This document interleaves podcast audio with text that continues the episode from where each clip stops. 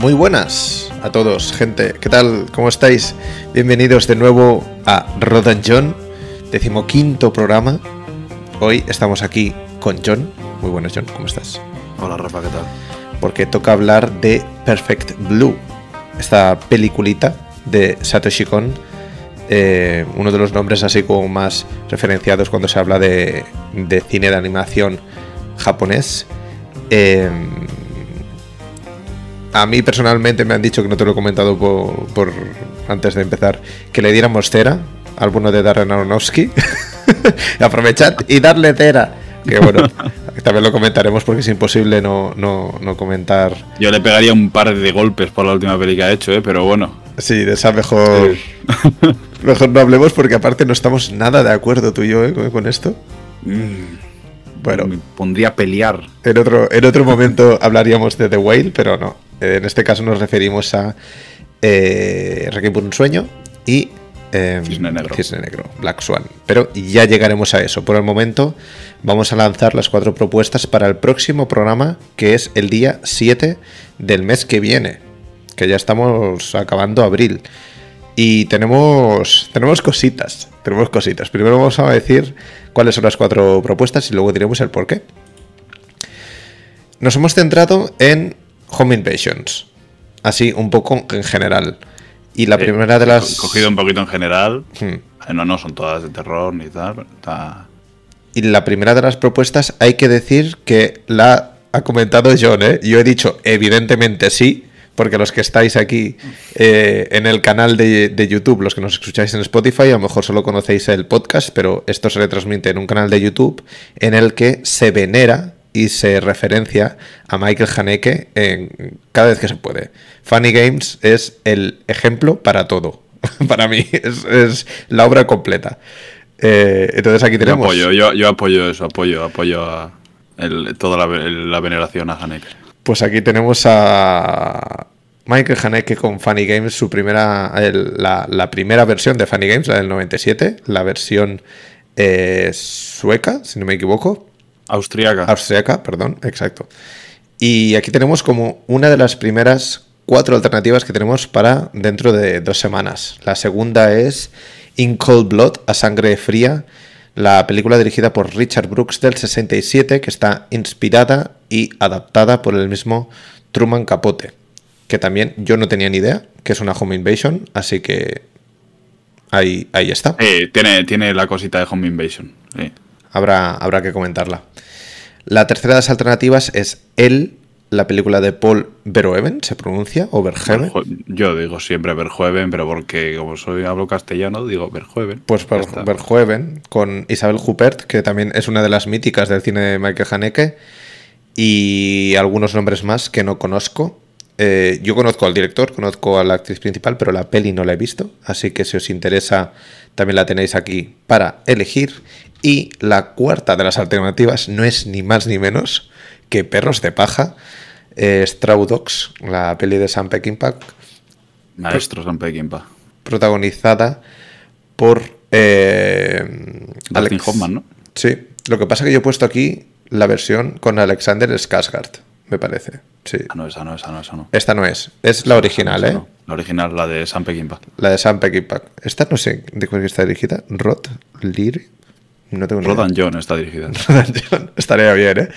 Eh, Sí, sí, este, este es el remake. Nada, olvidaos, es que he visto el póster y la verdad Ah, Straw Dogs del 71, de Sam Peckinpah, con Dustin Hoffman y Susan George y Peter Bogan. que, pues como el póster se parecía bastante, me he colado. Así que estas son las cuatro alternativas que tenéis para dentro de dos semanas. Y os preguntaréis, ¿está justificado esto? Pues sí, esta vez sí. no es que nos hayamos levantado y hemos dicho, vamos a hablar de Home Invasions. Que Sí, podíamos haberlo hecho. que podemos haberlo hecho como lo hemos hecho en los últimos 25 programas. Eh, pero el caso es que hay un sorteito. Y es que, como veis por aquí, Perros de Paja es una de las películas que, vamos, que, que podemos llegar a comentar. Por aquí tenemos la película de Truman Capote eh, interpretada por Philip Seymour Hoffman. En fin, tenemos aquí un listado, un buen troncho de películas, entre las cuales, para los que no estáis viendo las imágenes y nos escucháis en podcast, son las siguientes. Promesas del Este, Perros de Paja, Brokeback Mountain, El secreto de sus ojos, Amor a quemarropa, que es la única que está en versión slim, Somebody to Love, Amores perros, Cassandra's Dream, Tú y yo, Truman Capote, Malas calles, Los Diez Mandamientos, La Milla Verde, La Huella, El extraño, El tercer hombre, En la sopa, El hombre sin edad, Dune, la de Lynch, la original, 21 gramos, Ciudad de Dios, Chinatown, Alguien voló sobre el nido del cuco, Alarma en el expreso y Buenas noches y buena suerte. Sorteito fresco, como comentan aquí en el chat, del cual, ¿qué tenéis que hacer? Pues, si nos estáis escuchando, el tweet ya estará publicado, el tweet del sorteo. Entonces tenéis que hacer follow, darle ahí al botón del follow para seguirnos en el Twitter de, arroba rodanjohn y luego dar RT al tweet en cuestión para que tengamos ahí el listado de personas y poder, eh, poder tener la lista de los que entran a sorteo. Recordad sobre todo que si tenéis el Twitter en privado, no podemos ver eh, quién hace retweet. Es decir, si yo tengo el Twitter en privado para que solo pueda interactuar la gente que me sigue, eh, si participáis, pues no, no estará el registro. Entonces, tenéis que hacerlo público o tenéis que decirlo en los comentarios, en, en, un tweet. Pero bueno, el RT es mucho más fácil, mucho más sencillo y no tenéis que escribir. Así que estas son las cuatro películas para el día 7 y estas son las películas que entrarán en sorteo a partir de la noche de hoy. La fecha límite también estará en el tweet. Y diría que ya está. En cuanto a información necesaria eh, para el siguiente programa y para el sorteo. Selección guapa, ¿eh? Polanski, Milos Forman, Woody Allen, Sam Peckinpah, David Cronenberg. Ah, Envidia. Hemos, hemos hecho una selección un poco en base a lo que a nosotros nos gusta. Entonces, nosotros creemos que es un pack muy bueno. A partir de ahí es lo que consideréis vosotros, pero vaya. Son... El Tarantino guionista. Sí. También está por ahí. Son muchas pelis, eh, bastante diversas, pero prácticamente son todo exitazos. O sea que eh, al acabar el programa volveremos a comentarlo, pero recordad, arroba rotanjohn, nos seguís, le dais ahí follow y RT al Twitter que, del sorteo y entraréis a formar parte de la élite que podría quedarse con este, con este pack bien bonito. Y ahora sí, Perfect Blue. Perfect Blue. Eh, no sé si tú la habías visto anteriormente, John, la película. Sí, sí, sí, sí. Evident Man. Evident claro que la había visto. Yo creo que es la primera peli que vi de Satoshi Kon, me parece recordar. Y como no, como no, pues la vi por, eh, por las referencias constantes que, veía eh, en internet en cuanto a Requiem por un sueño, que fue una peli que a mí me impactó muchísimo. Mm. Eh, la, anécdota es que trabajaba en un hotel de noche, de recepcionista de noche, y la veía en un DVD portátil de estos pequeños, una pantalla enana y vi la peli una noche allí y tuve que salir a tomar el aire del impacto bestial que me dio, sobre todo todo el, bueno, todo la parte final que es ultra efectista y te destroza el cerebro, como que me dejó muy muy frito, muy muy frito. Entonces me obsesioné un poco con la peli buscando información, se hablaba mucho de Perfect Blue y de Satoshi Kon. Con esta premisa que has dicho tú del hotel, eh, Ty West se hizo una peli, ¿eh? De Innkeepers. ¿Ah, sí? Sí, sí. Y la segunda parte del 100 pies humanos es un poquito así también. Hostia, es verdad. Curiosidad. Es verdad, es verdad. Pues sí, como dicen por aquí por el chat, Requiem por un sueño es una maravilla, pero creo que tampoco no está tan inspirado en Perfect Blue, sino que eh, ya empezamos por ahí, ya que hemos arrancado por aquí. Aronofsky compró los derechos para hacer una versión live action de la película que vamos a comentar hoy, pero nunca llegó a materializarse ese, ese proyecto y lo único que hizo en su momento fue coger dos planos de Perfect Do, que son los planos en, en, la bañera, ese plano cenital que seguro que si habéis visto eh, Requiem por un sueño lo tenéis clavado en el cerebro porque es, como, es muy singular. Mm. Eh, en el que se, ve además la decrepitud, se ve la columna vertebral muy marcada. Mm. Es algo que en, en, carne y hueso se impacta mucho más. Y ahí se ve a Jennifer Connelly con la cabeza de ajo al agua pegando un grito bestial. Que la única diferencia es que cuando ella grita, en Requiem por un sueño sí que se oye música a tope, violines muy, muy violento, y en Perfect Blue no. Y es, un detalle que, le da. A mí me parece más. sí, me parece más elegante en Perfect Blue. Y años después, como no pudo eh, hacer su versión live action, dijo, pues voy a hacerla de otra manera. Y de ahí salió Black Swan, que es otra de las pelis que yo creo que hay que comentar un poco por encima, aunque el programa de hoy está centrado en Perfect Blue. Así que si te parece, arrancamos con la peli de Satoshi Kon y cuando lleguemos a, los momentos un poco clave o a las temáticas, yo creo que sí que podemos rescatar eh, la peli de Natalie Portman. Perfect Blue, a modo de resumen, normalmente leemos la sinopsis, pero creo que en este caso no es tan necesario. Eh, Perfect Blue va de la metamorfosis de una idol que se llama Mima, si no me equivoco. Eh, de hecho, en contraposición con Black Swan, el personaje se llama Nina, o sea que yo creo que no se esconde de nadie ahí Aronofsky. Eh, y en este caso, Mima es una, una componente del grupo Charm, que es un grupo así de J, J-pop, y es una idol. es bastante importante, creo yo, que tú lo has dicho muy bien en, en, tu, en tu crítica en Letterboxd, me parece que en Letter, no sé si lo he visto en Letterboxd o en Twitter, pero que es, los dos está igual, así que... que es muy muy importante ser conscientes de cómo funciona el mundo mm, de la cultura popular y el fanatismo en Japón en particular, porque es una película muy japonesa en ese aspecto. Mm. Em, el mundo de los idols, para quien no lo conozca, es básicamente como los Backstreet Boys, para que nos entendamos, en su momento, con, con la los K-popers ahora. Los K-popers ahora. Pero para los que son como de los 80-90, que a lo mejor no les suene tanto el concepto, al final es lo mismo, lo que pasa que se vive de una forma como mucho más intensa. A lo mejor aquí nos forrábamos las carpetas con, con las Spice Girls, pero es que allí se lleva como mucho más en la sangre, se lleva en el sentido de que les siguen mucho físicamente, a lo mejor les siguen por toda la gira, se hacen gira por Japón, eh, firmas de libros, o sea, una cosa de fans sí, dedican un poco su vida, ¿no? Sería casi como un culto, ¿eh? Hmm. Sería casi, casi, mm, creo que los puntos más radicales como algo sectario prácticamente, ¿no? Hmm.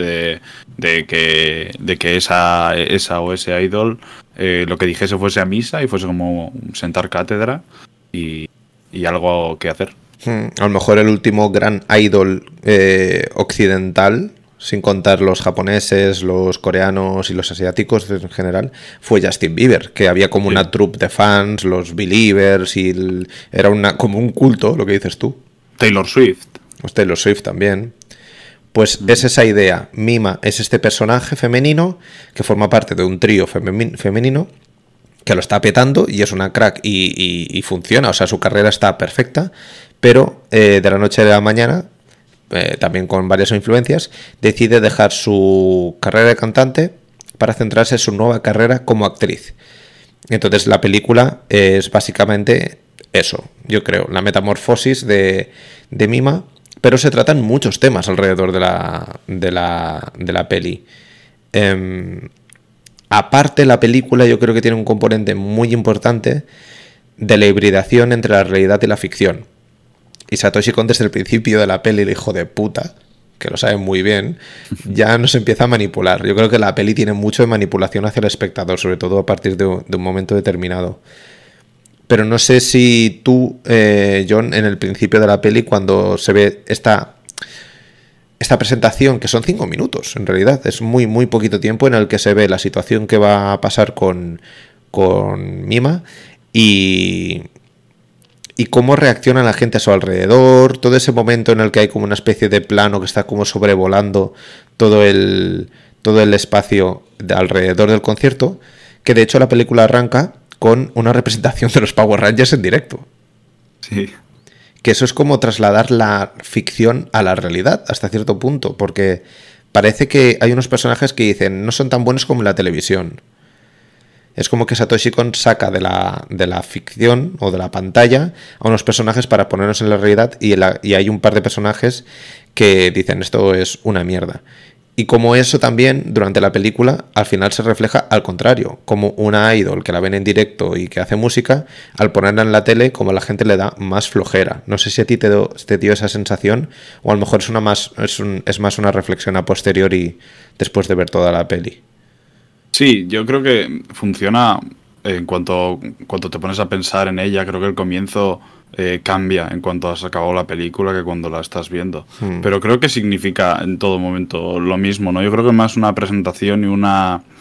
como el, el fin del Prime, ¿no? Lo que podría ser el fin de su Prime y, y cómo por influencias externas eh, pasa a algo que ni le gusta Mm. y en ningún momento le llena como tal, ¿no? Porque eh, no vemos una mima feliz prácticamente en ningún momento porque está perdiendo su sueño, ¿no? Ha llegado al punto de ser tan famosa que, que no guía su vida, ¿no? Es un poquito...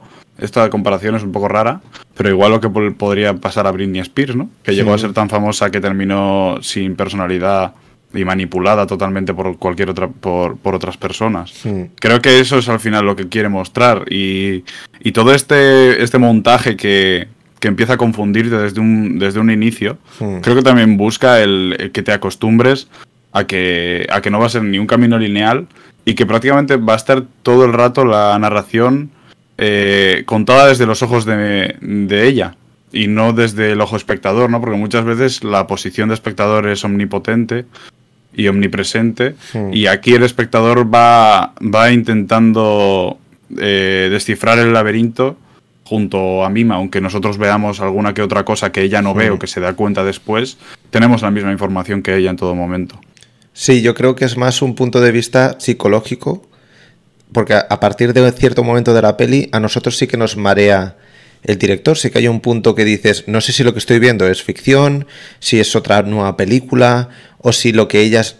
O sea, hay- un punto en el que nos metemos directamente como espectadores, creo, dentro del personaje y también empezamos a sufrir las mismas alucinaciones que ella.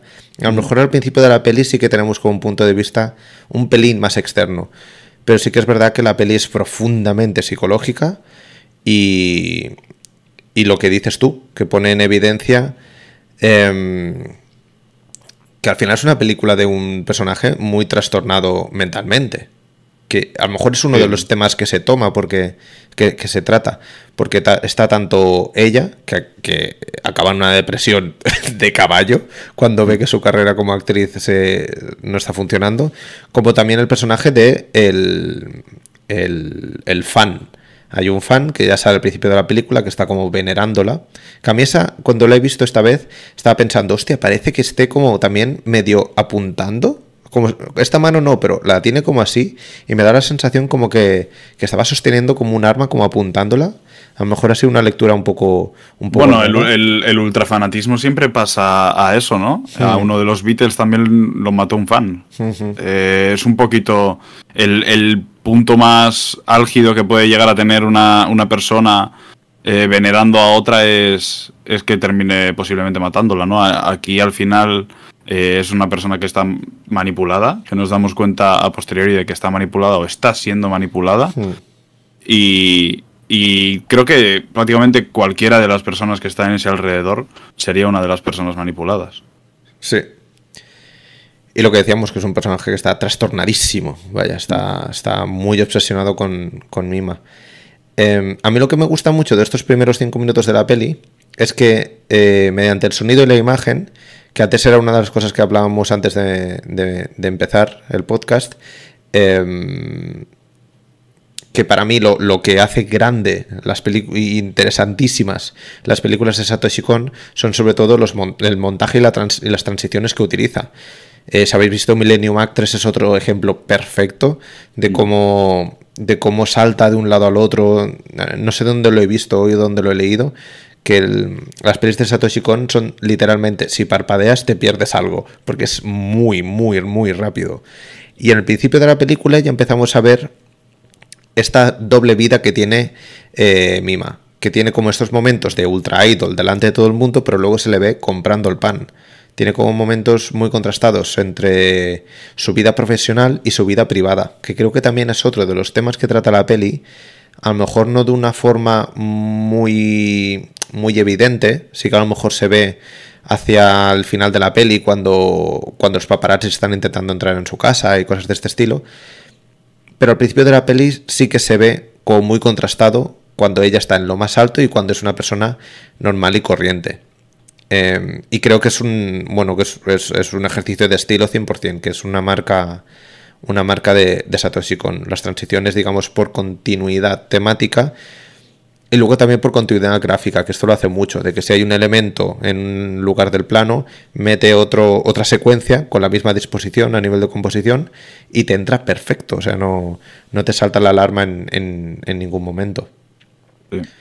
Yo creo que el, montaje de, Satoshi Kon es, brillante, pero porque tiene sentido también con la película, ¿no? Porque mm. eh, toda esta confusión a la que puede llevarte y el darte cuenta de que todas estas pistas o de que estas escenas estén montadas una tras otra tiene un sentido después, ¿no? O, o en, el momento puede ser eh, algo confuso, pero dos minutos después dices, entiendo el, por qué estaba colocado aquí, ¿no?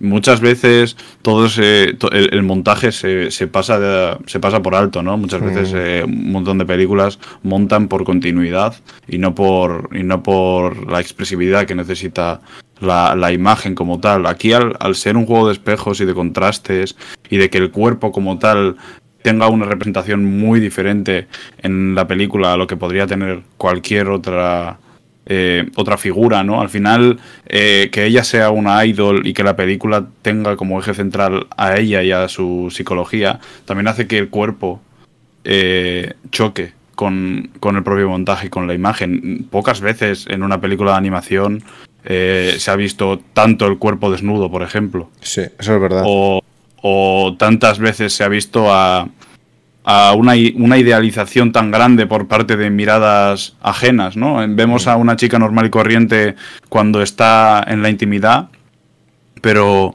su, su cotidianidad y, los momentos de, de, ocio sientes que están en todo momento vigilados porque la cámara también se coloca, se coloca a otra distancia y porque hay un punto muy importante aquí que es esa especie de, de blog de mm. fanáticos que, ella toma a broma como, como si por el principio le conocieran mucho, pero que después empieza a trastornarla porque se da cuenta de que están contando un día a día que igual el primer día pensaba que era casualidad, pero no, tiene alguien que le persigue y tiene alguien que no está viendo que tiene en todo momento el ojo puesto en ella. Hmm. Y eso va conectado con los medios y la industria del entretenimiento, porque al final el blog sí que es como a lo mejor lo más agresivo, lo que ella detecta de alguien me está siguiendo, pero al final los medios de comunicación y la industria están haciendo exactamente lo mismo. Están optando por explotar su figura de forma sexual para hacerse una nueva carrera en el mundo del cine y la industria musical también hacen, hacen, hacen mucha exposición de, su cuerpo. Que si las coreografías, que si los disfracitos que llevan. O sea, em, yo creo que ahí hay, hay, cierta, hay cierta crítica en ese aspecto. Mm, por aquí comentan en el chat que la Umbra dice, yo la vi hace tiempo y en, y en ese momento no caen las referencias de Requiem por, un sueño y dices en negro, tendré que volver a verla hay, un hay varios momentos, eh, sobre todo con Cisne Negro, que son muy, muy evidentes, porque al final las dos películas también hablan mucho de la percepción de, del yo o de la identidad. De, hecho, la película, eh, en, en el, el, primer momento en el que Mima hace un papel para el cine o para la televisión, solo tiene una frase, y es quién eres tú y la dice muchas veces. Y de hecho a lo largo de la película, fuera de, ese, de, esa, de ese rodaje, repite muchas veces quién eres tú cuando habla con sus alucinaciones y sus movidas. Así que la percepción del yo y de la identidad es algo como ultra básico, que luego yo creo que por eso Cisne Negro parece tanto una copia de, de, Perfect Blue, porque al final la temática es la misma. En Cisne Negro, Natalie Portman pierde su identidad. Hay un momento en la película que parece que está matando a alguien, pero no. Entonces, eh, ahí yo creo que está el vínculo fuerte entre Cisne Negro y, Perfect Blue, aunque evidentemente hay muchas referencias visuales que también, eh, también se utilizan, como lo que decías tú, el tema de los espejos, el tema de los cristales, es... Y el tema de las proyecciones. Ahora me ha venido a la cabeza, porque a lo mejor uno de los momentos más locos, que de hecho el póster de la película, o uno de los pósters principales de la película, eh, se ve a Mima así con, una especie de machete o algo eh, matando a alguien, hay una proyección de ella misma. Así que se hace, se hace mucho hincapié en eso. Creo que es muy interesante. Y, también creo que eh, logra mostrar una parte de la sociedad japonesa que, y siendo el 97 además, que creo que no se, ha, no se ha mostrado tanto y no se ha criticado tanto como aquí, es la hipersexualización de, de la mujer también, ¿no? Mm. Y cómo el, el fetiche de, de la idol y tal pasa por... Ella quiere buscar una relevancia dentro del mundo de la actuación y en vez de darle un papel importante le dan una escena de, de violación agresivísima Sí. y, y después de eso, de sentirse humillada y, y de sentirse totalmente violentada y abusada, eh, la, la ponen para, para un para una esto de, de fotos sexuales, ¿no? Mm. O sea, eh, pero muy, muy, muy explícitas. Mm. No son únicamente fotos en lencería, son fotos desnuda.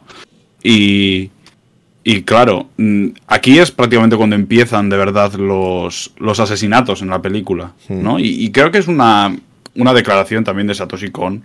Bueno, tenemos que tener en cuenta que esto viene de un libro, ¿no? Pero, pero es muy atrevido mostrar a, a todo esto como es y dar una pequeña lección a través de, coño, no hay que matar gente, ¿no? Pero sí hay que condenar eh, estas cosas.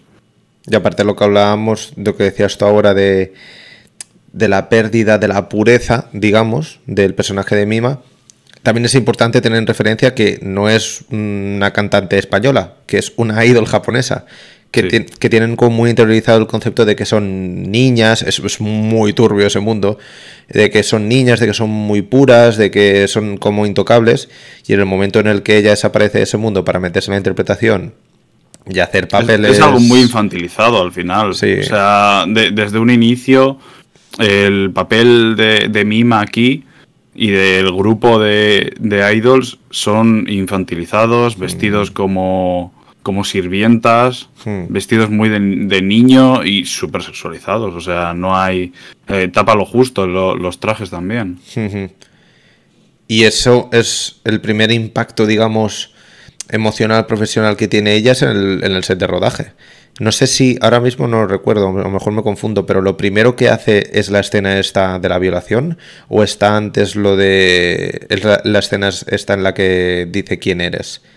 Que Creo que es esa. Y luego cuando ve que no tiene ningún éxito relevante en principio en la actuación, decide que, que debe dar un paso adelante, ¿no? Para, para hacerse un nombre o para, para que se note su... como un reto actoral, ¿no? Hmm. No hay otro reto actoral que, que ponerla en una, en una violación. Hmm.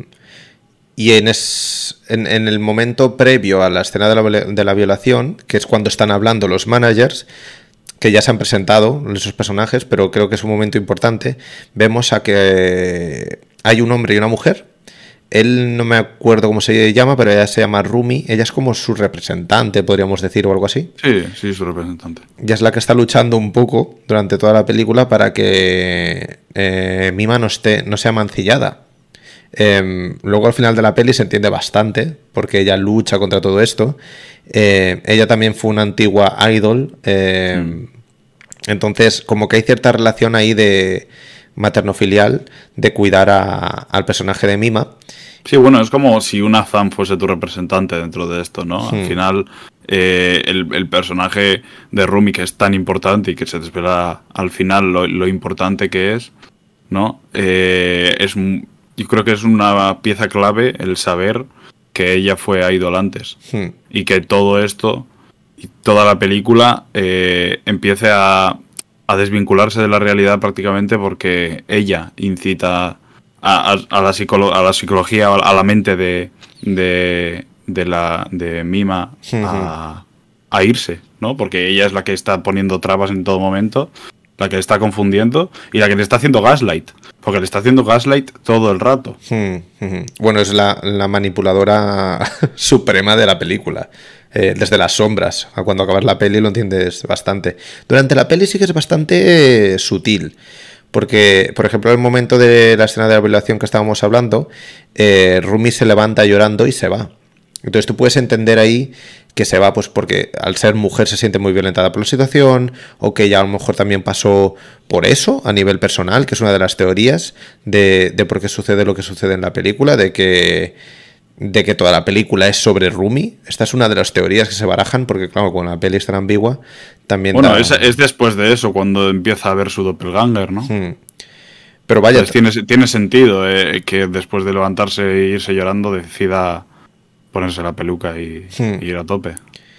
Y a mí lo que más me interesa es que eh, el personaje de Mima al principio, antes de hacer la escena, ya dice lo hago sin problema, que se ven muchos reflejos, se ven los reflejos, de hecho hay un plano en el que se ve a Mima, eh, es un plano de Mima y se ven como unos, no son espejos, yo creo que son cristales simplemente, pero se ve el reflejo de los dos eh, managers, que es algo que se repite durante toda la película, los reflejos, los reflejos, em, y como ella acepta tranquilamente, no, lo haré, no pasa nada, hace la escena, durante la escena, que hay momentos que entre toma y toma Satoshi Kon no corta, el cabrón corta cuando quiere, ¿eh? porque hay, eh, durante la película hay unas elipsis que flipas, pero ahí en esos momentos te mantiene allí, con el tío encima de ella, que le dice lo siento, ella dice no pasa nada, pero ya la situación es muy violenta, está rodeada de, de 20 tíos, es bastante bestia.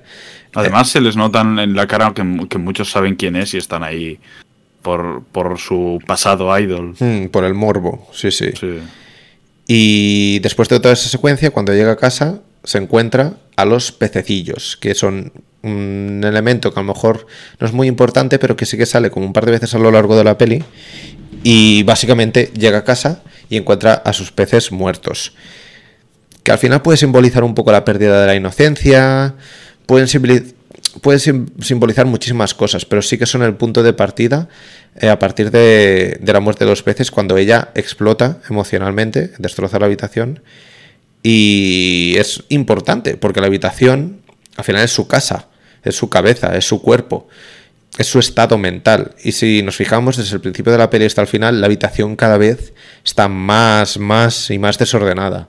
Y es extraña, en, diferentes momentos parece una diferente y, eso, es, eh, eso es algo que luego se ve al final de la película, ¿no? Porque es una habitación diferente a la, a la suya en la que se encuentra cuando se, cuando se entera de, de, qué es lo que está ocurriendo con esa segunda personalidad en la que se está eh, todo el rato proyectando, pero que tú en ningún momento ves que pueda llegar a ser ella, ¿no? Al final te está confundiendo y te están, eh, están buscando que, que tú no sepas hmm. qué es lo que está ocurriendo o que, eh, que, intentes pensar que lo que está ocurriendo eh, o pasa en su cabeza o no está pasando hasta que de verdad cuando la realidad arremete sí que está ocurriendo pero no tienes un sentido espacial ¿no? dentro de, de todo esto podría llamarse agujero de guion hmm. si, si, no estuviese resuelto al final como está resuelto lo que lo que no yo creo lo que, lo que no hay ningún tipo de duda es que cuando empiezan las alucinaciones, empiezan también para nosotros. Porque ya empezamos a ver como cositas un poco raras,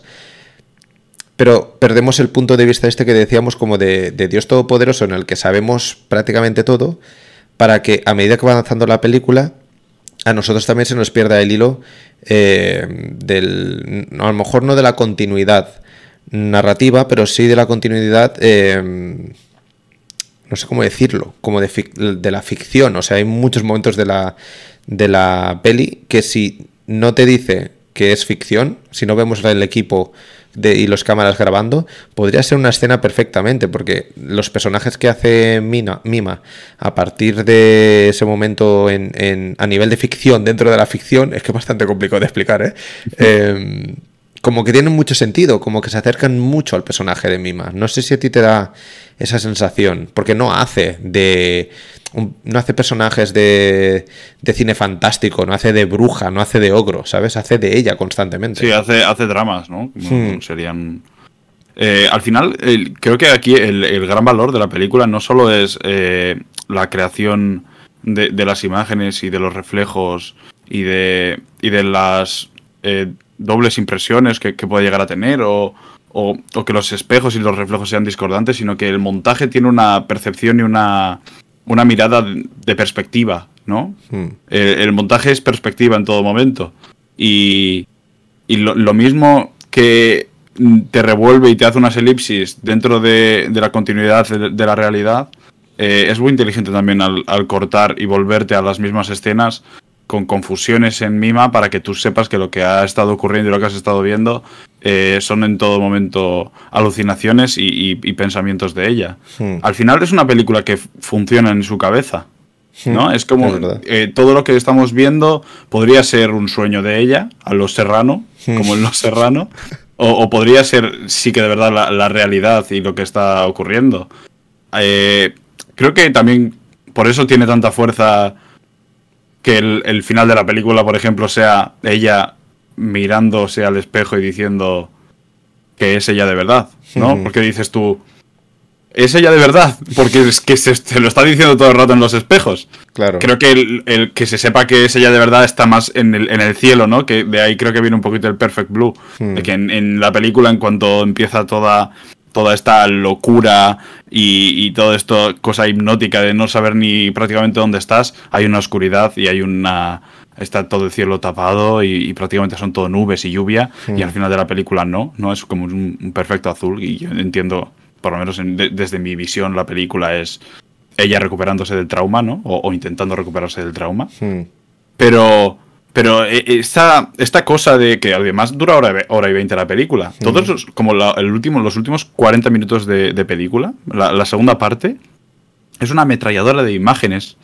De imágenes que tienen sentido una tras otra, además. Y que cogen un, un valor muy, muy grande cuando intenta el espectador junto a ella decir, ¿qué es lo que está ocurriendo? ¿Quién ha matado a quién? ¿Qué ha pasado aquí? Eh, ¿Por qué ha muerto este? ¿Por Ahí- qué están matando a la gente así? Ahí es cuando nos pone directamente al nivel de ella. De estamos nosotros Claro. también en el viaje. Claro, es una. Como, en 2001, cuando lo meten. Hmm. Cuando meten esos 5 o 10 minutos de colores yendo a otro universo. Hmm. Esta peli es un poco así, ¿eh? O sea, si. Si comes setas. Tienes que estar flipando con esta Sí, segunda sí, parte. hostia. Al final, al final crees tú que estás matando a alguien tú, ahí Sí, dentro de la peli. Es una movida. Y el tema de los colores que comentas es algo súper interesante, porque sí que el principio y el final de la peli es muy azul, es muy vivo, es cuando ella se siente más realizada o cuando ella se identifica más con ella misma. Pero durante la peli hay momentos, tío, que el rojo y lo invade todo, ¿eh? Y son normalmente los momentos más bestias. Yo el que tengo más clavado en la cabeza es un, plano en particular de un radiocassette en el suelo de un ascensor que es rojo. Y el único elemento azul ahí es un radiocassette y es la, la voz de Mima. Está cantando en ese momento. Sí, Pero durante- luego- y luego el corte siguiente es el personaje que. Esto en el suelo con, con los ojos picados, que es el primer asesinato, ¿no? El primer asesinato. de- del, del fan este, que también hay que comentar que el fan de cara rara, Hmm. que casualidad, es una cosa que siempre me ha inquietado mucho las veces que lo he visto, que tenga los ojos tan separados y tan y una cara tan parecida, ¿no? Casi endogámica. Tiene una cara un poco endogámica, Hmm. un poco un poco parece eh, el hechizado. Sí, sí, sí. Se parece a Rumi. Tiene la misma forma de los ojos o la misma Tiene distancia. exactamente la misma. Y, y creo que es una referencia visual que, que te remite directamente a que no es el único fanático loco, ¿no? Que Exacto. parece que hay una, una mano negra detrás. Sí, sí. Yo también me he Es fijado. que- y, y creo que eh, esa mirada no es tanto de la persona, sino es una cosa expresiva de la animación que busca a un fanático muy fanático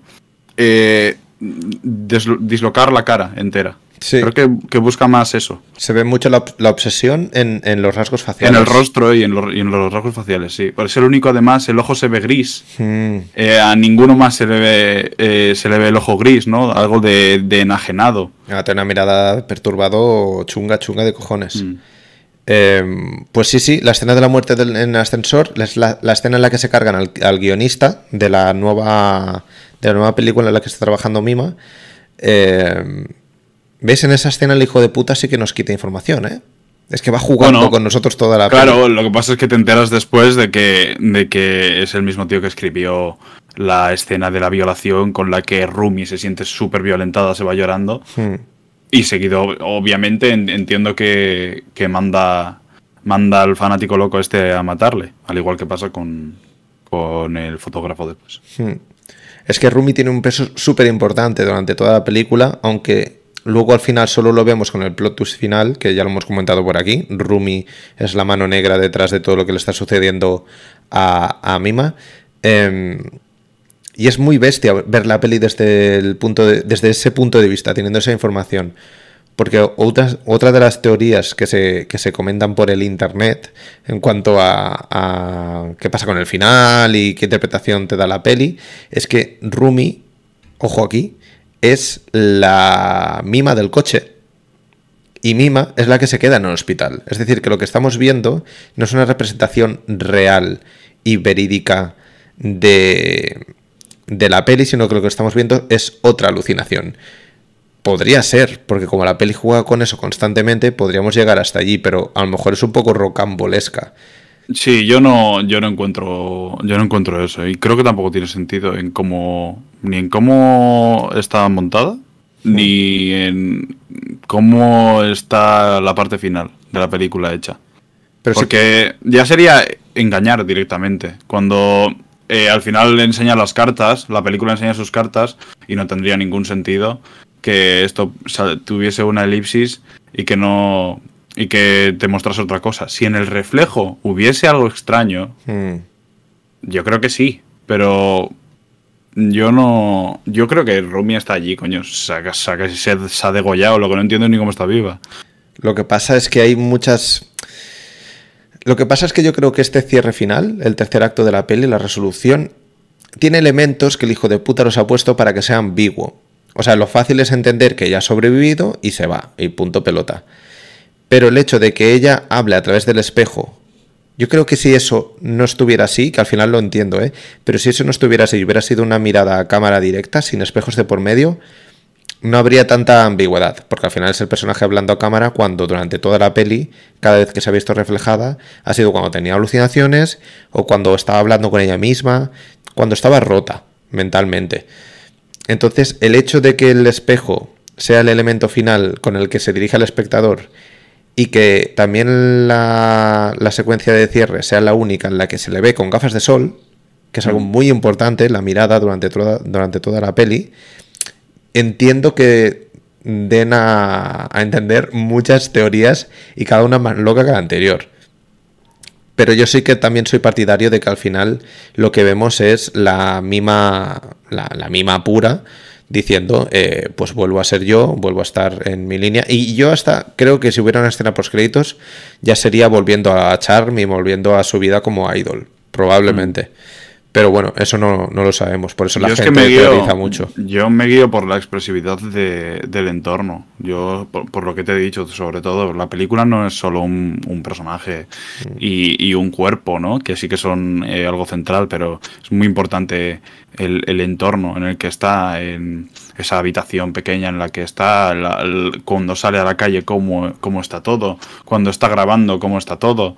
Eh, al final sus estados de ánimo también y, el cómo se siente ella, la película se va volviendo cada vez más oscura mientras ella va eh, teniendo cada vez más dudas de quién es y más dudas de si está ocurriendo lo que cree que está ocurriendo. Hmm. Al final la película se vuelve totalmente clara en esa especie de epílogo. Es blanca prácticamente la película. Bueno, azul. Hmm. Después de haber sido negra y, roja en todo momento. Hmm, sí, yo creo que a lo mejor yo creo que a lo mejor teoricé más la primera vez que la vi que no esta vez. Sí que es Bueno, es normal cuando la has visto por primera vez. Hmm. Sí que es verdad que da, pues eso, es ambiguo. El final es un... Al fin, o sea, yo lo entiendo perfectamente, pero es ambiguo. Es que no te lo deja claro al 100%. Yo creo que juega un poco con eso, ¿eh? el director. Em, me acuerdo en su momento que, que leí que la mima o sea, Mima, el personaje de Mima, en realidad era un espectro que había poseído el cuerpo de Rumi y lo que veíamos durante toda la película era lo que Rumi tenía en la cabeza. Uf, ya eso son, Hasta ahí puede llegar. Esos son ya cigarros, ¿eh? Hasta ahí puede llegar el nivel. Cigarros en el chat. Sí, sí, que, que toda la peli es sobre Rumi, o sea, fumadas, fumadas gordas. Claro, pero todas estas teorías son en esencia lo que es la película. Lo que pasa es que no hay que darle tanta vuelta a que te está engañando en todo momento o que no te está contando lo que es. Si tú ves la película, estás atento y, y te enteras de lo que está ocurriendo, es eso. Rumi está intentando cambiarse por ella eh, y ella en todo momento está intentando ser ella, pero la, también la agencia está intentando que sea otra persona. Al final son personalidades chocando. Es una película de personalidades chocando y de montaje chocando también. Y de imágenes chocando. Y imágenes chocantes también, que es, que es una cosa muy importante. no he visto ninguna película de animación que trate así el cuerpo, lo he dicho antes. No, no. Y creo que es una cosa que es de, de valor. O sea, eh, los desnudos integrales. Es, a, mí, a mí me parece una cosa muy loca y, muy de, intenciones claras que haya desnudos integrales y que se muestren a, la persona así, porque eh, está destapando una realidad que no se quiere ver nunca.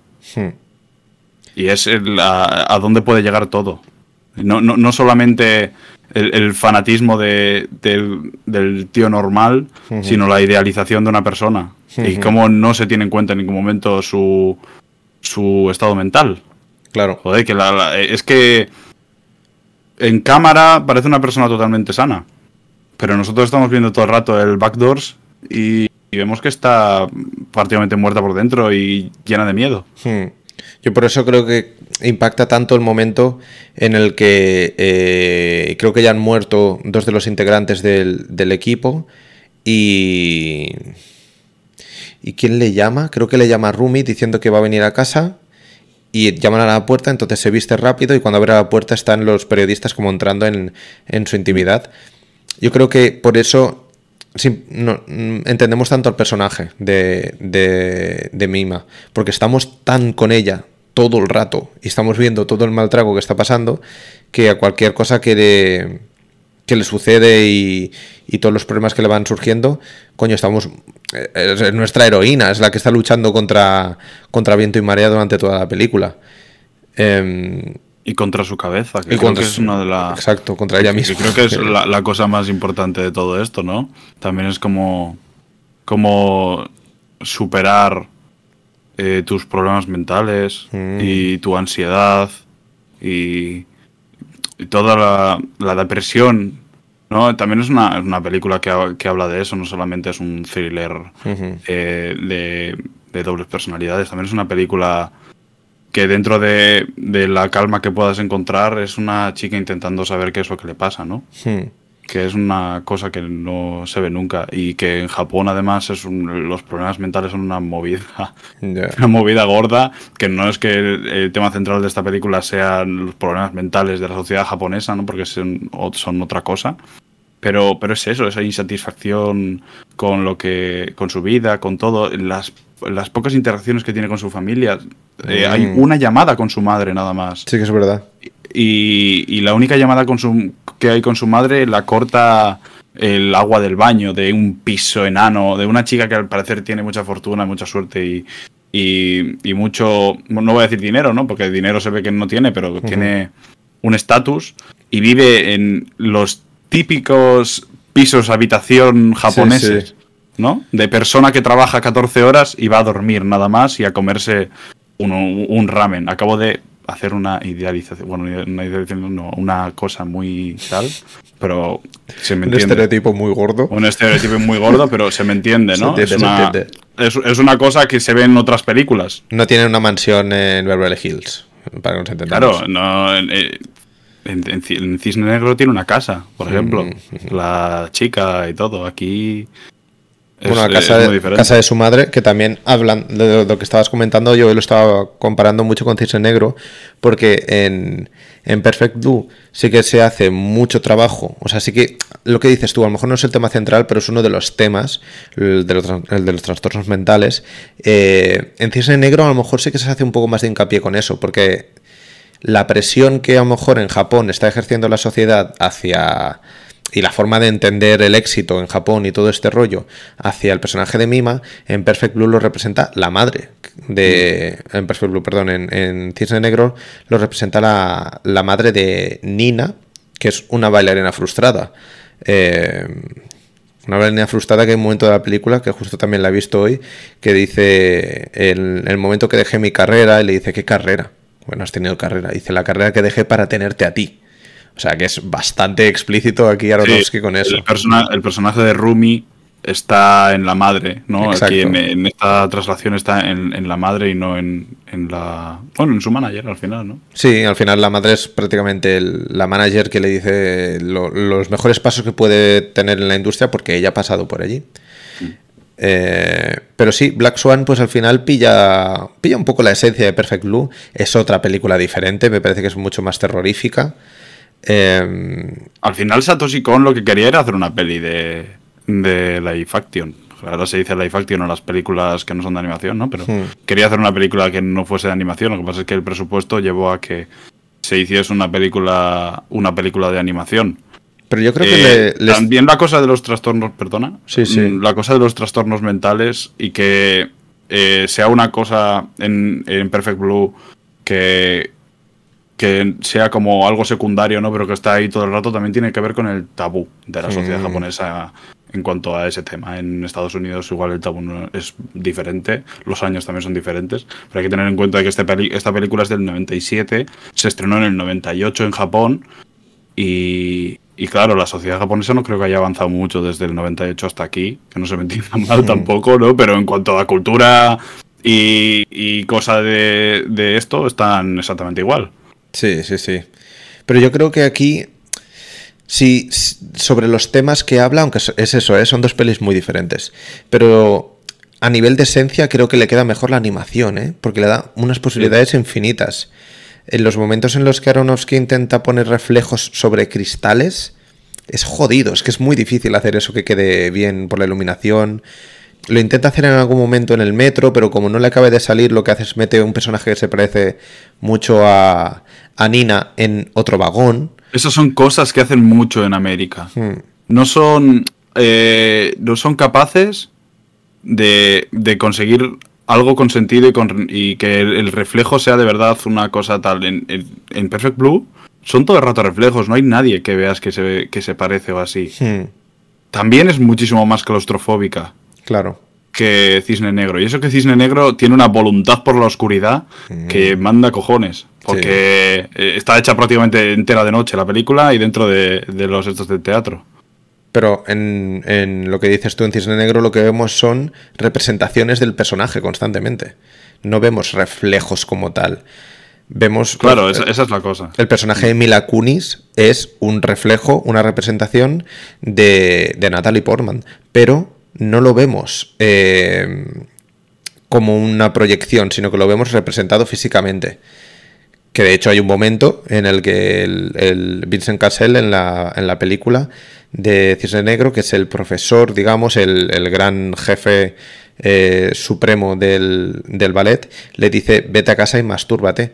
Y ella no puede hacerlo. Cuando lo hace, está la presencia de su madre en medio y no puede hacerlo, digamos, por la rigidez de su casa. Y que el único momento en la película en, el que ella puede disfrutar de ella misma es con el personaje de Mila Kunis, que es la escena lésbica que hay por ahí por la mitad de la peli que cuando Mila Kunis, el personaje de Mila Kunis, eh, le dice, ¿qué dices? Yo no fui a dormir a tu casa, a no ser que te llamaras Tom y, tú, y tengas polla, yo no he dormido contigo. Entonces te das cuenta de que ella lo que ha hecho ahí ha sido tocarse a ella misma, porque ella es una representación de ella misma, pero en Perfect Blue no es así. Perfect Blue está aquí todo. Claro, el juego es totalmente diferente. Es otra movida. ¿eh? y lo que la animación te deja experimentar es muy diferente a lo que este guion podría ganar en, una, película similar a Cisne Negro, ¿no? Hmm. Que se le ven mucho más las costuras que a Perfect Blue, que es una es, un, es un laberinto de un laberinto de incertidumbre. Cisne Negro yo creo que coge la esencia un poco de Perfect Blue y luego coge cosas específicas que son copiar y pegar de algunos momentos, como por ejemplo cuando eh, cuando Mima se pelea con Rumi y la empuja y rompe un cristal, un espejo, eso está literalmente después en, en Black Swan, hacia el final, cuando está en la mitad del, de la obra que están representando. Em, entonces sí que hay cosas allí, pero hostia, decir que es una copia a mí me parece un poco, un poco risky. Entiendo las críticas de los ultrafans de Perfect Blue que digan puto Aronofsky, pero bueno, lo que tiene eh, es, el mercado, amigo. Si tienes los derechos, puedes hacer un poco lo que quieras. Pero, pero yo no diría, yo no diría que son la misma película ni, ni de coña, vaya. Me parece mucho más redonda Perfect Blue y lo que dices tú, con, en la animación es que te da una libertad que es una movida. Y bueno, y tener un talento como Satoshi Kon detrás, ¿eh? no, mm. no es baladí. No, no, todo, todo esto. Hay que tener en cuenta que es la ópera prima de Satoshi Kon. es una primera película, ¿eh? Voy a hacer una comparación grandilocuente, pero es el, los 400 golpes de la animación. Sí, sí, sí. A nivel Dentro de... de, este nivel, ¿no? Quiero decir, a Miyazaki también tiene obras maestras. Y creo que tiene, bueno, Con, por desgracia, murió, murió joven y con poca obra. Hmm. Pero yo solo he visto dos películas de Con, que son eh, Perfect Blue un par de veces o tres y Millennium Actress, que, hmm. Que creo que también trabaja el montaje de forma alucinante. Hmm. Y es un tío increíble. Bueno, yo creo que sin, desmerecer a, a Miyazaki, ¿eh? para nada. Yo creo que Miyazaki a lo mejor es más em, animador Miyazaki es uno de los grandes maestros de, la historia del cine. Sí, sí, sí. no, hay que poner ni animación. Pero me refiero en que el, creo que la magia de Miyazaki está en el mundo que genera, en la animación, en el dibujo, para que nos entendamos. Pero lo que hace Satoshi Kon es montaje a lo Hitchcock en animación. Que me parece que es, son cosas muy, muy, muy diferentes.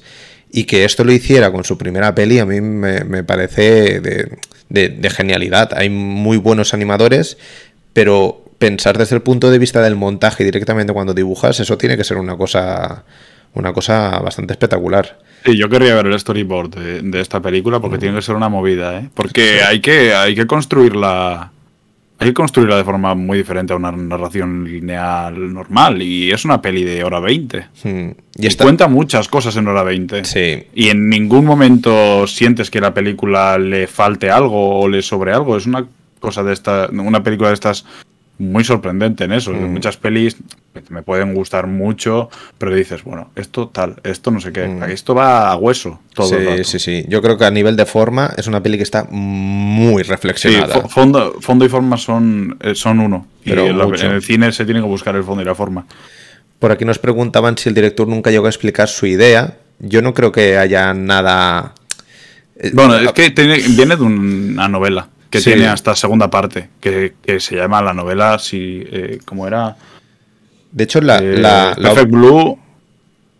La, eh, original es Metamorfosis, completa. O, sea, ya, la, ya la novela, que vaya cabrón, hay que ser para poner ese nombre a la novela y no dejarla en Perfect Blue para que la gente no se dé cuenta de que es una metamorfosis. Dos puntos spoiler, ¿eh? sí, sí. Perfect Blue. Se vienen cositas. No te la veas. Exacto.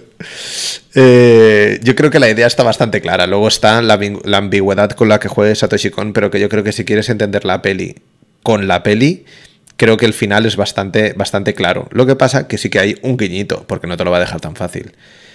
Em, Hombre, si nos ponemos a lucubrar podemos decir un millón de cosas. Sí, sí, sí, evidentemente. Un millón de cosas. Que Mimi es el que se está viendo a sí mismo abajo idealizándose así. de hecho, hay otra teoría que dice que la mima real es la de la serie. O sea, la de, Double la de Double Bind, que es el rodaje que están haciendo, que se llama, en la serie se llama Yoko. Hay otra teoría que es esa. Es que hay millones. Yo he seleccionado cuatro porque las quería comentar así, que las hemos ido comentando. pero es que cada una me parece más loca que la anterior. La gente tiene mucho tiempo libre. En vez de verse la película, bueno, se ponen a hacer yo entiendo el fanatismo. al final es, lo mismo que habla la peli, es el fanatismo que genera eh, distorsionar la realidad, porque a lo mejor la peli es una y ya está, aunque sea ambigua. Em, y por aquí también nos comentaban que además tenemos en nuestra cabeza que la animación es más suave y es para niños. Que por eso cuando una película animada toca estos temas tan duros, personalmente me recuerdan más a que así fueran temáticas o películas rollo live action estamos un poco condicionados en el hecho de, bueno, sobre todo la gente que no consume. Pero cine de animación es cine, no, no hay una distinción, no creo que haya distinción ninguna.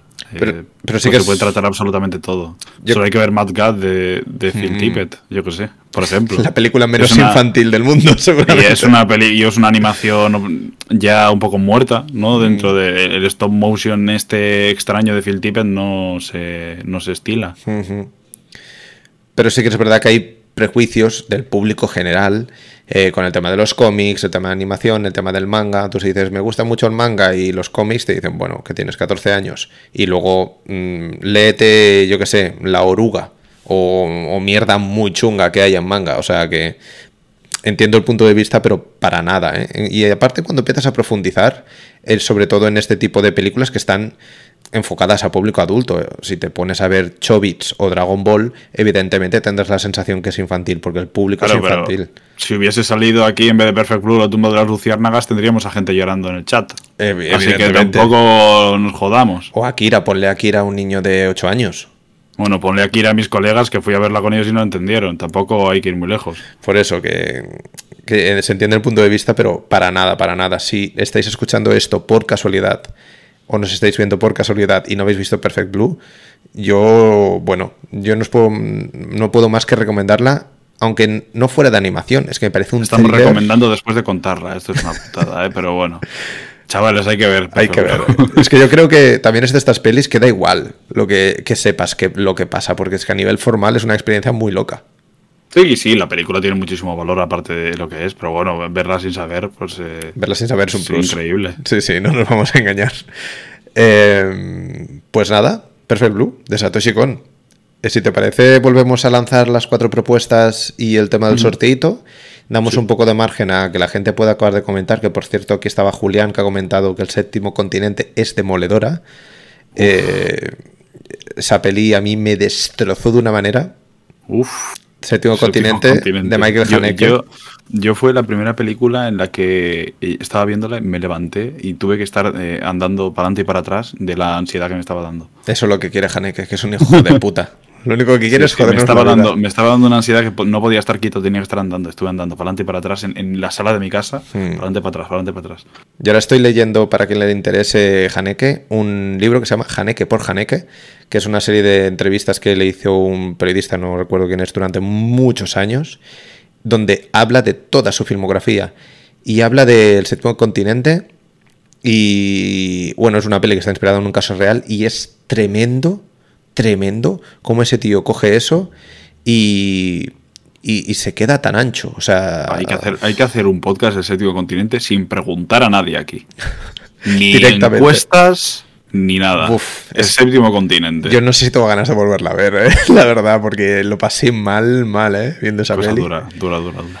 Pero bueno, hablando de Michael Haneke, pues es uno de los invitados al próximo programa. En este caso es con Funny Games, su película eh, original, La Buena, como diría uno que yo me sé, del 97.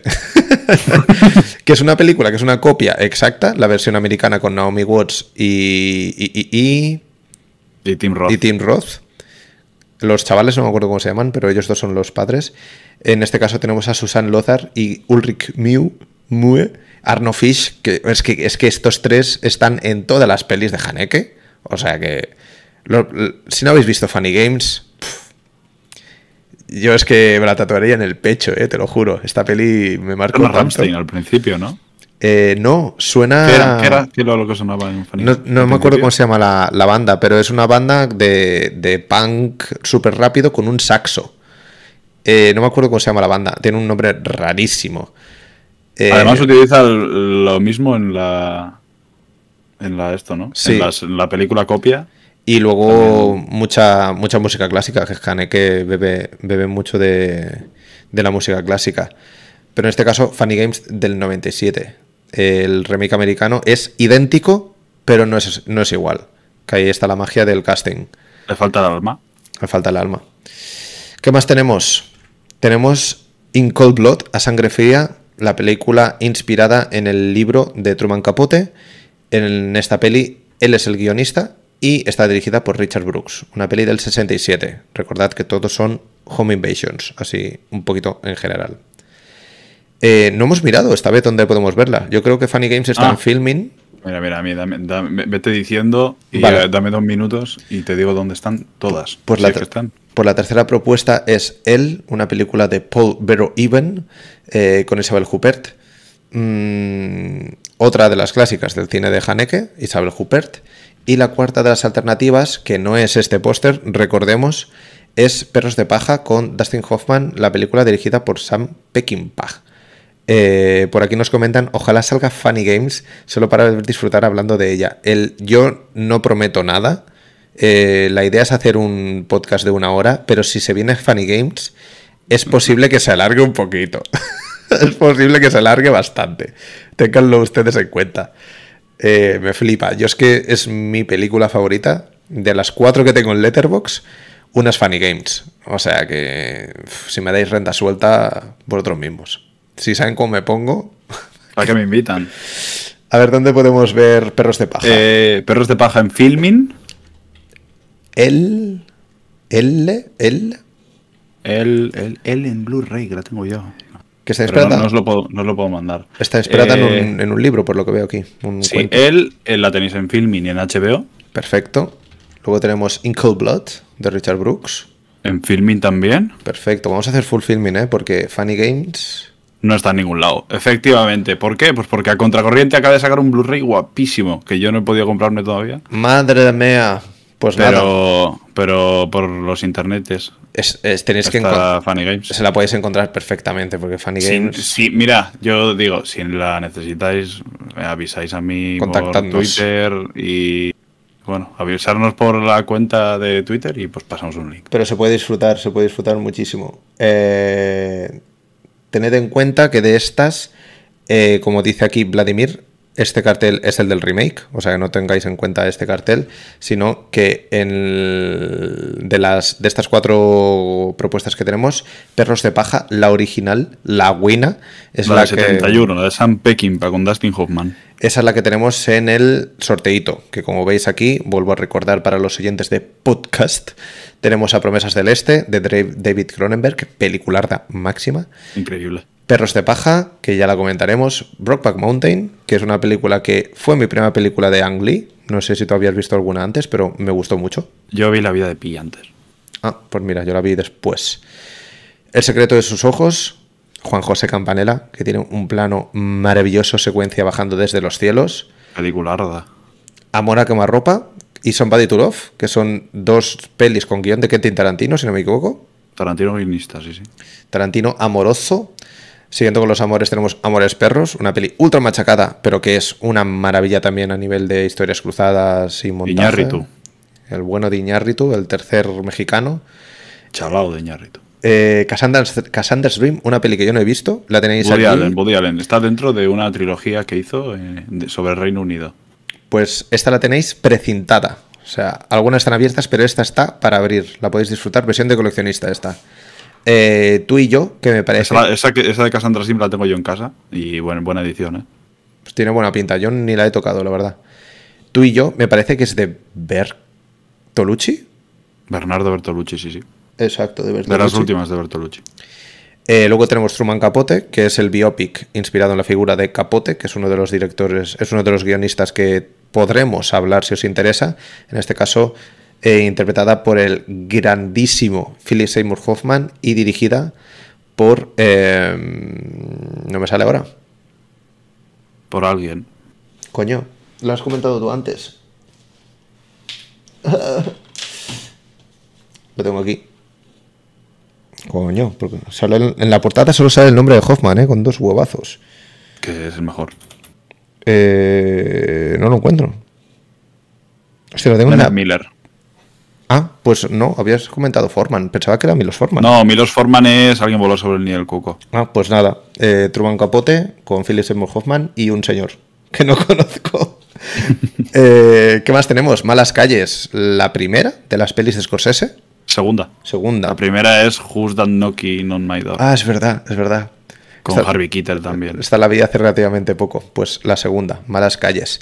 Los Diez Mandamientos de Cecil B. DeMille, que es una barbaridad y se ve increíble este DVD. Increíble. Los DVDs del cine clásico se ven muy bien. Muy Yo bien, que ¿eh? el viento se llevó también y parece un 4K. Esta está remasterizada a 1080, pero se ve Sí. una locura. Luego tenemos La Milla Verde, una peli que a mí personalmente me mató, me dejó roto. La Huella, que es uno de los míticos, míticos con Michael Caine y Laurence Olivier. Es Eh. ¿Esa es de Lumet? Puede ser. El extraño, de Orson Welles, casi nada. No, de, Ma- de Mankiewicz, que Lumet. Ah, de Mankiewicz. Ah, vale, vale. Pido perdón, pido perdón. El extraño sí que es de Orson Welles, o, el, o el tercer hombre también. El, el tercer hombre es, no es de Orson Welles, pero creo yo creo que la dirigió él. Tremendo el tercer lío. hombre es de Carol Reed. Ah, y vale. el extraño es de Orson Welles. Pero el extraño es de Orson Welles y el tercer hombre está protagonizada por Orson Welles. Sí, bueno, que se dice que la dirigió él, pero bueno, no Ahí vamos a entrar sido- en debates. ahí ha sido es, mi- de, Ca- es de Carol Reed. ha sido mi mistake aquí. Dicen por aquí, John, eres una enciclopedia andante. Sí, sí. Tenemos aquí la Wikipedia en persona. Eh, ¿Qué más tenemos? En la sopa, que es una peli que me gustó mucho la portada, la tengo aquí. Es muy chula. Sale Steve Buscemi. y está dirigida por Alexandre Rockwell. Que yo lo conocí también porque hacía mucho tándem con Tarantino. Y tiene una peli que está dirigida a cuatro manos que se llama Four Rooms. Y una de las secuencias está dirigida por Alexandre Rockwell. Un poco irregular esa película, pero está chula. Sí, pero hostia, como divertimento, la verdad que est- está divertida. Mm. ¿Qué más tenemos? Un hombre sin edad. Una peli que no he visto, aunque la tenga físicamente. A mí ni me suena, imagínate. Que Igual es de Francis Ford Coppola. Epa, Ah, sí, coño. Un hombre sin edad, de Francis Ford Coppola. Lo que no conozco es el. Lo que no conociera es el nombre en castellano. Con Tim Roth. Se llama Youth, Youth Without Youth. Youth Without Sí, Youth. sí, eso, eso sí. Pues nada, eh, un hombre sin edad se llama. Luego tenemos a Dune, la película por encargo que le hicieron hacer a David Lynch, pobre desgraciado. Es muy gracioso. David Lynch aparece en un momento moviendo un cacharro en la arena y se lo comen. Así como dato. De verdad, eh, lo que sufrió ese hombre con esa peli, pobrecillo. Luego 21 gramos, que es otra de las... Es, es como el De pack. Iñárritu, dentro de. Tiene una trilogía con Amores Perros, 21 gramos y Babel. Exacto, Eh, aquí están dos. exacto. Eh, la tercera que podríamos meter en este pack sería Ciudad de Dios, que también es sudamericana, em, brasileña, me parece recordar. Sí. Eh, luego tenemos Chinatown, Chinatown, obra maestra. casi nada. Para mí, para mí, uno de los mejores guiones de la historia. Y este DVD también se ve tremendo. Luego sí que tenemos la peli de Milos Forman, Alguien voló sobre el nido del cuco, que algún desgraciado decidió ponerla en Comic Sans, eh, esta edición. No sé por qué. Eso que veis ahí es Comic Sans. Me cago en su madre. Pero bueno, ahí está, con Jack Nicholson, en, en tremendo, tremendo papelazo. Ganó el Oscar, si no recuerdo mal. Sí. Luego tenemos Alarma en el Expreso, que es una película de Hitchcock, me parece recordar. Muy chula. Y buenas noches y buena suerte, que es lo que os venimos a decir. Gracias por escucharnos. Eh, con. eh, no me acuerdo cómo se llama el actor principal. ¿Era Casey Affleck? No, eso es a. No, no, no, no es Casey Affleck. Esa es otra peli. Me da mucha rabia. George Clooney no era, ¿no? Es George Clooney. Sí, ¿no? Sí. George Clooney. Me da mucha rabia no acordarme de las cosas cuando tengo aquí delante. Me he equivocado con Adiós, pequeña Adiós. Eso, David. Strathairn, Patricia Clarkson, George Clooney, Jeff Daniels, Robert Downey Jr. y Frank Langella. Una película. Robert Downey Jr. antes de ser Iron Man para toda la vida. Exacto. Y esta es una película dirigida por George Clooney, o sea que casi nada, pelicularda, ¿eh? muy guapa. Pues este es el pack que sorteamos para el próximo, eh, perdón, este es el pack que sorteamos en Twitter. Recordad que tenéis que entrar en nuestro Twitter arroba rodanjon, darle ahí al follow, darle ahí al RT para que tengamos un control de toda la gente que participa y en el mismo Twitter diremos exactamente cuál será el día en el que anunciaremos el ganador y ganadora. Y recordad que las películas para dentro de dos semanas son Funny Games, eh, A Sangre Fría, El y Perros de Paja, la original, como decía aquí Vladimir, no la del remake. Poca cosa más. Hemos estado aquí hablando esta noche en el decimoquinto programa de esta segunda temporada. 25 programas llevamos ya, John, ¿eh? Casi Locura, nada. locura, locura. Sin nada, ningún, ¿eh? sentido, ningún sentido. Ha Voy a, sido... voy a abandonar el barco. Ya te digo. Ha sido, ha sido espectacular hablar con vosotros y contigo, John, de Perfect Blue. Igualmente. Y nos vemos en la siguiente, gente, a cenar. Pero. Ah, por no, cierto, ruido aún de no vais a ir a cenar. Ruido de fondo. Mañana hay ruido de fondo. Sobre Ari Aster, que estrena peli este viernes. Así Bo- que hablamos de todos los cortos, desde el comienzo, desde 2008, Buf. todos los cortos, Hereditary, Midsommar, Midsommar Director's Cut y bueno, no hablamos de Beusha Fred porque no lo ha visto nadie. Ah, perro, por eso el otro día la pusiste, pusiste en Twitter, vuelvo a verla. Digo, ¿qué le pasa? ¿Por qué vuelve a ver Midsommar? Ah. Sí, sí, sí, sí. Ari Aster, eh, muy chulo, muy chulo, queda muy chulo, ya verás. Ya verás. Creo que es un buen, un buen aperitivo para ir abriendo las ganas de, de Beusha Fred. Pues... tiene miedo, como lo han puesto en España. Pues tiene pintaza, ¿eh? Tiene pintaza el programa y tiene pintaza la peli, ¿eh? A lo mejor comentamos algo nosotros, ya veremos. Mm, que sí. Hay gente que está hablando muy bien, hay gente que está hablando muy mal. Hay que verlas. Hay que ver las pelis. Nosotros podemos decir aquí misa. Ved las pelis, tened opinión propia y lo ponéis aquí también en, en conjunto con nosotros. Muchas gracias, como siempre, John. Un abrazo. Nos vemos en el siguiente. Igualmente, Rafa. Y a cuidarse, guapísimos. Nos vemos. Tchau, tchau. Tchau, tchau.